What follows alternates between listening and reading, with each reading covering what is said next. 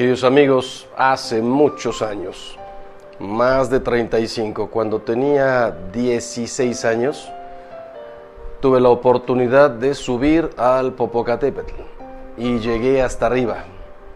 Comenzamos a subir 50 y solamente llegamos 17. Los demás se fueron bajando, ningún accidentado, ningún problema grave. Pero ¿por qué les cuento esto? Porque es una de las pruebas de la vida, el cansancio, la fatiga, la desilusión, la, la, soledad, hubo un momento en que me quedé solo yo subiendo delante de mí, a lo mejor 100, 200 metros delante y detrás no había nadie hasta que los alcancé.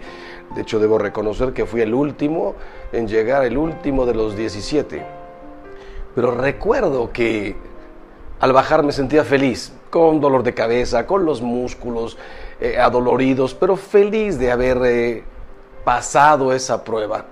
Ojalá todas las pruebas de la vida fueran así de sencillas. Subir una montaña, tuve la oportunidad también de ir a la Malinche y a otros lugares.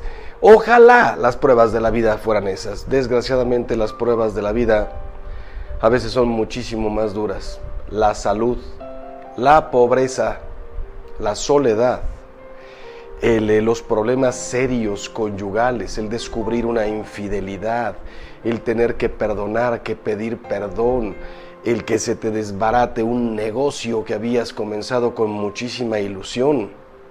Solo ustedes, cada uno que me está escuchando, sabe cuáles son las pruebas por las que ha tenido o actualmente está teniendo que, que, atravesar. Y solo Dios sabe lo que nos espera en la vida. Y vendrá la edad y la vejez. Dice la Biblia, la Sagrada Escritura, la vida es una lucha. Libro de Job. La vida es una lucha y es una prueba. Y uno se pregunta, ¿y por qué la vida es una prueba? Es ahí donde se demuestra el amor. Es ahí donde se demuestra lo que somos. No te imaginas, sí te lo imaginas, cómo ayuda superar, salir adelante de una prueba. Pero te voy a contar algo que les conté hace muchísimos eh, años, hace tiempo, ¿qué será? 12 años, 15 años. Saliendo yo de Roma hacia México a visitar a mi mamá, pasé a una tiendita a comprarle un rosario y la señorita me ofreció un rosario de dos euros. Y le dije, oiga, es para mi mamá, ¿no tendrá algo un poquitín mejor? Me sacó un rosario de 7 euros. Y dije, ah, mira, este está muy bonito. Ahora bien, solo por saber, ¿tendrá algo mejor? Y me dice, padre, ya sé lo que está buscando. ¿Qué se mete a, a buscar una llave, abre una vitrina y me saca un rosario grande, precioso. Y cuando lo veo digo, este es para mi mamá, ¿cuánto cuesta? 300 euros. Yo me acuerdo que le dije, pues, ¿qué reza solo? ¿O qué? ¿Los primeros 300 rosarios garantizados? Me dice, padre, es nácar, madre perla. Yo le dije, mira, ¿sabes qué? Dame el de 7 y yo después le explico a mi mamá. Se me quedó en la mente eso, eso que me había sucedido un par de años más adelante.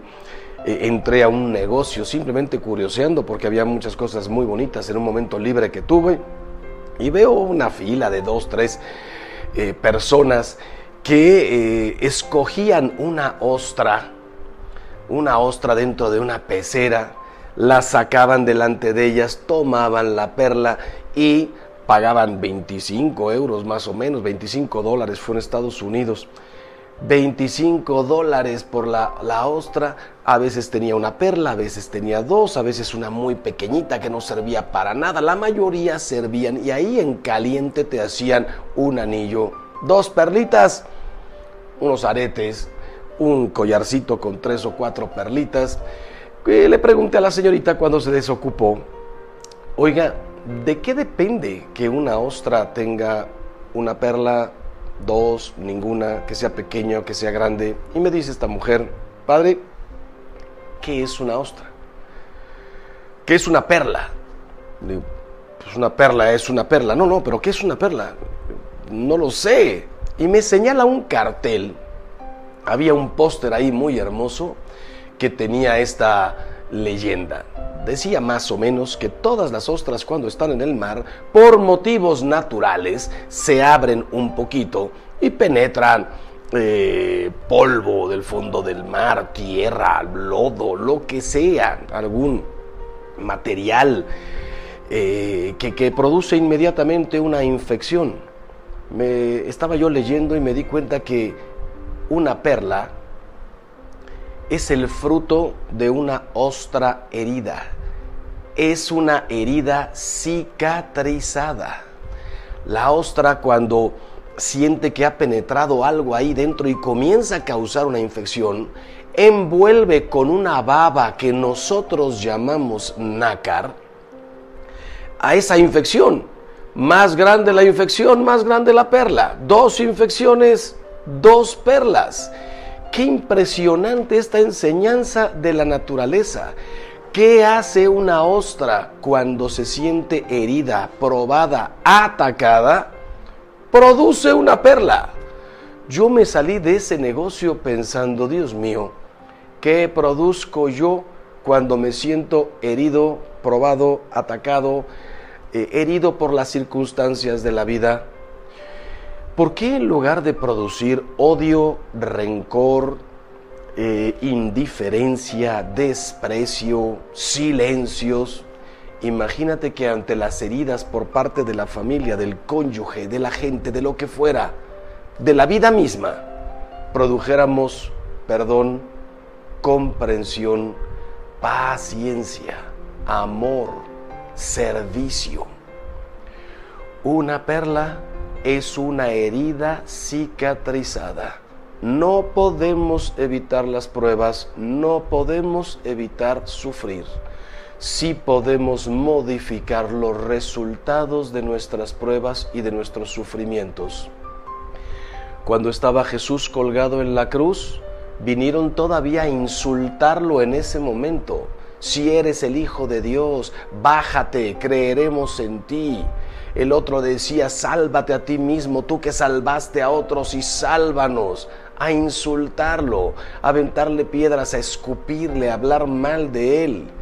Jesús podía en ese momento haber guiñado un ojo y acabar con sus enemigos. Él nos había dicho, ¿qué no creen que puedo traer a una legión de ángeles que me defienda? ¿Qué es lo que hizo Jesús en ese momento? Producir una perla preciosa. Padre, perdónalos porque no saben lo que hacen la perla del perdón, la perla de la justificación, la perla de la comprensión. Al pie de la cruz estaba María, su madre. ¿Te puedes imaginar qué podría sentir su madre oyendo? A toda esa gente insultar a la persona más buena, más pura, más limpia, inocente de toda la historia de la humanidad. Las ganas de defenderlo, de gritar, de insultar la perla de la paciencia, del silencio, de la comprensión, del ofrecer sus propios sufrimientos. Tres días después, el gran premio de la resurrección. Las pruebas no son para toda la vida, los sufrimientos no son para toda la vida, van y vienen, la vida es una lucha, así que recuérdalo, no podemos escapar a la prueba, a la lucha, al sufrimiento podemos modificar sus consecuencias. Lo importante es la manera de afrontarlos. Que Dios los bendiga siempre.